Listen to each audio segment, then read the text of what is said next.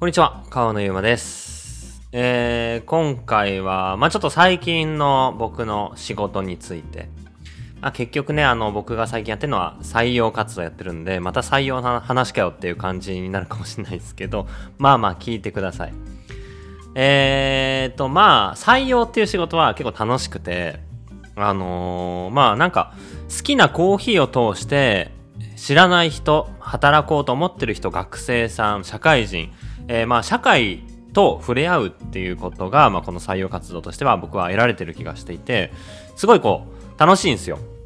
あの言ってしまえばまあ、自分の会社、自分のチームに働いてる人って自分が選んだ人なので、すごいこう、限られた、え人たちだし世の中的にもすごいごく一部の層なのかなっていうふうに思うんですけどじゃあ採用活動するってなると、えーもっとそれよりも広い多くの人のお話を聞いたりまあ応募を見たりっていうことがあ出てくるのでもっとなんかこうより社会に、えー触れ合うっていうこと社会のことを知るっていうことが、まあ、その採用活動を通しては、えー実感できていてまあなんか僕はこういうことね好きな好きなことを通して好きなことだけではなく社会とか経済を学ぶ知る体感するっていうのはすごいこうありがたい機会だなっていうふうに思いながら、えーバリスタの募集とかチームメンバー豆爪メンバーの募集をしてるんですけど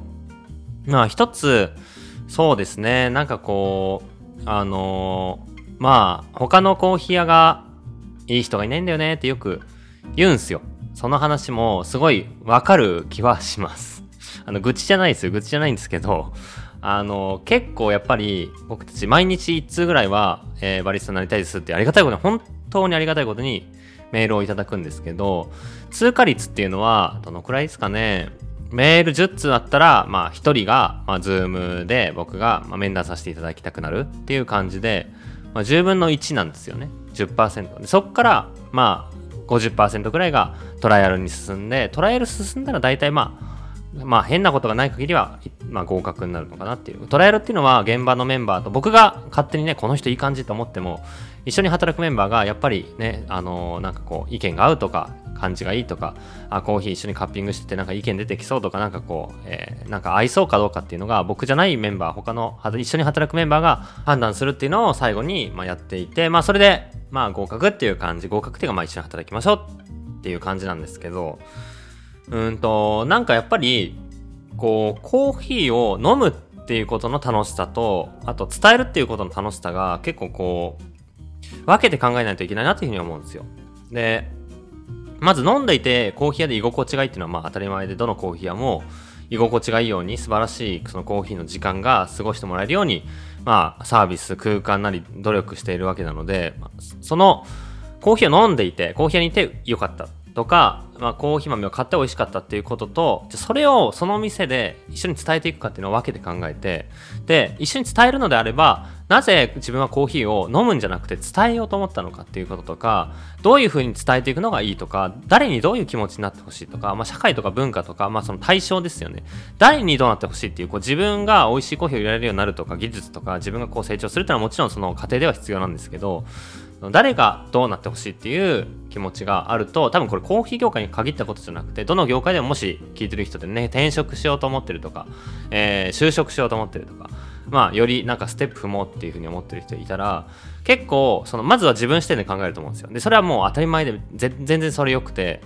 で自分はこういうふうな、まあ、人生みたいな。その上でその人生で誰にどういう価値を与えられるんだろう。仕事っていうのは誰かが対価を払ってくれてそれで自分の報酬がもらえてるわけなのでその対価を払ってくれる人に対してどういう価値を自分は与えられるんだろう。そして与えたいと思うんだろう。そしてそれは何でなんだろうっていうことを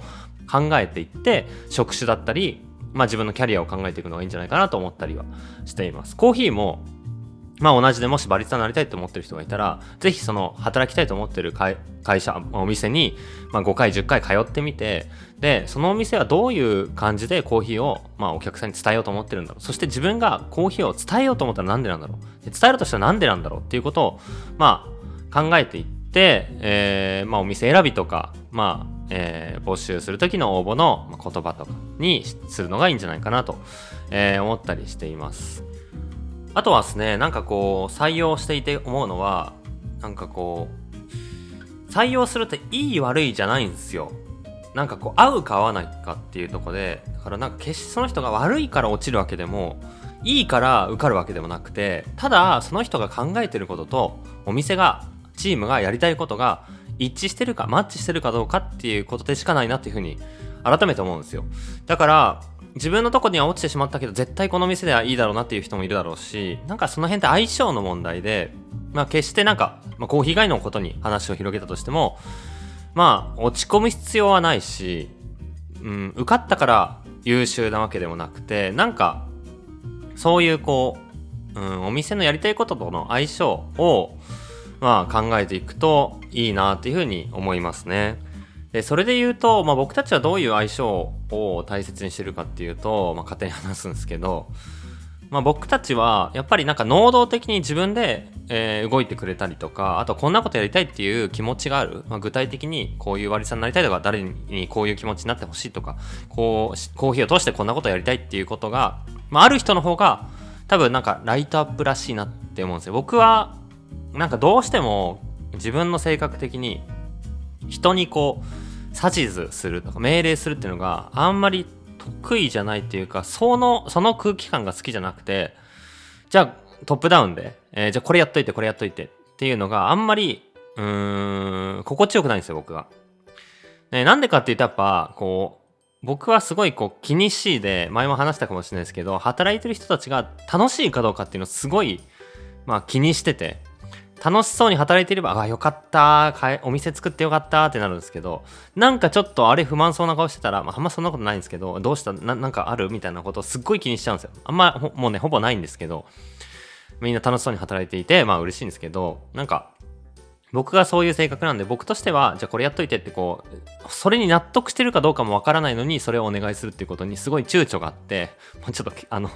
ね、経営者としては、あの、良くないのかもしれないですけど、どっちかというと自分、まあ僕もこういう方向でっていうことを言いつつ、みんなが、まあじゃああ、こういうことやりたいな、自分はこういうこと興味あるからやってみたいな、これやったらいいんじゃないかなっていうことを自分で考えて動いてもらえるっていうことも、すごいこう、大切な能力だと僕は思っていて、まあ、だからなんかこんなことしたいんですよねとか、えー、こういうことを、まあ、自分は入る入ったらやってみたいっていうことを言ってくれたりとかあとは能動的になんか街の受けの姿勢でなんかこう命令くださいって感じよりかは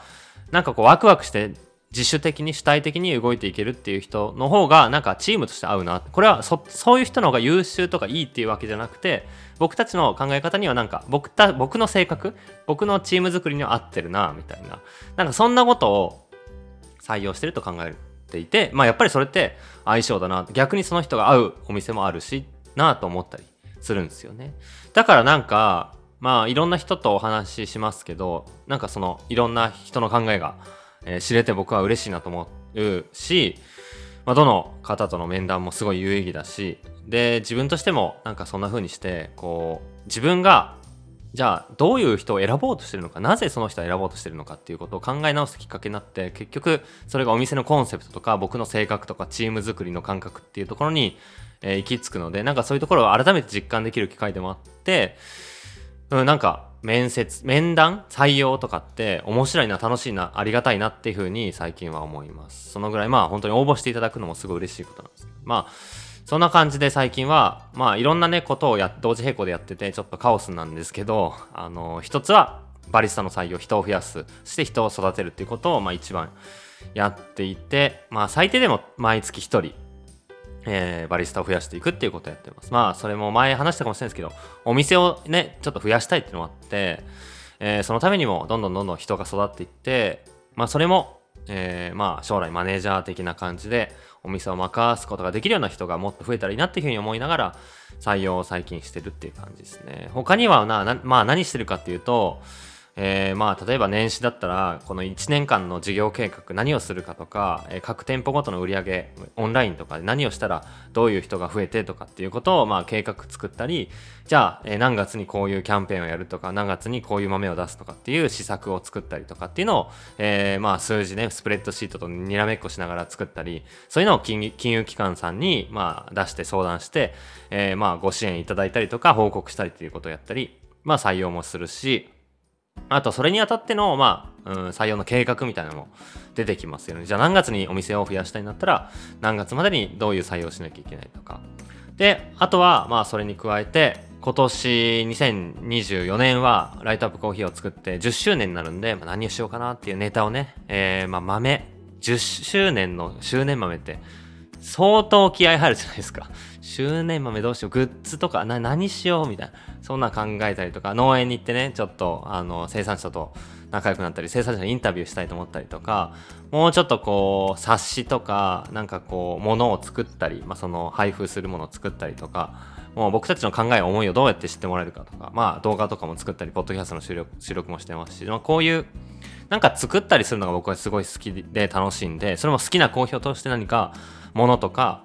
オンライン上でも別にコンテンツとかを作るのがすごい楽しいので、そういうのを、まあ、できる限りそういうのを考える時間を作りたいっていう感じで、えー、やってます。そうするとなんかお店に立つ時間がすごい減ってしまって、お店にも立ちたいし、お店で一緒に働いてるメンバーと話したりするのもすごい楽しいんですけど、まあね、やりたいことが多すぎてむずいっすね。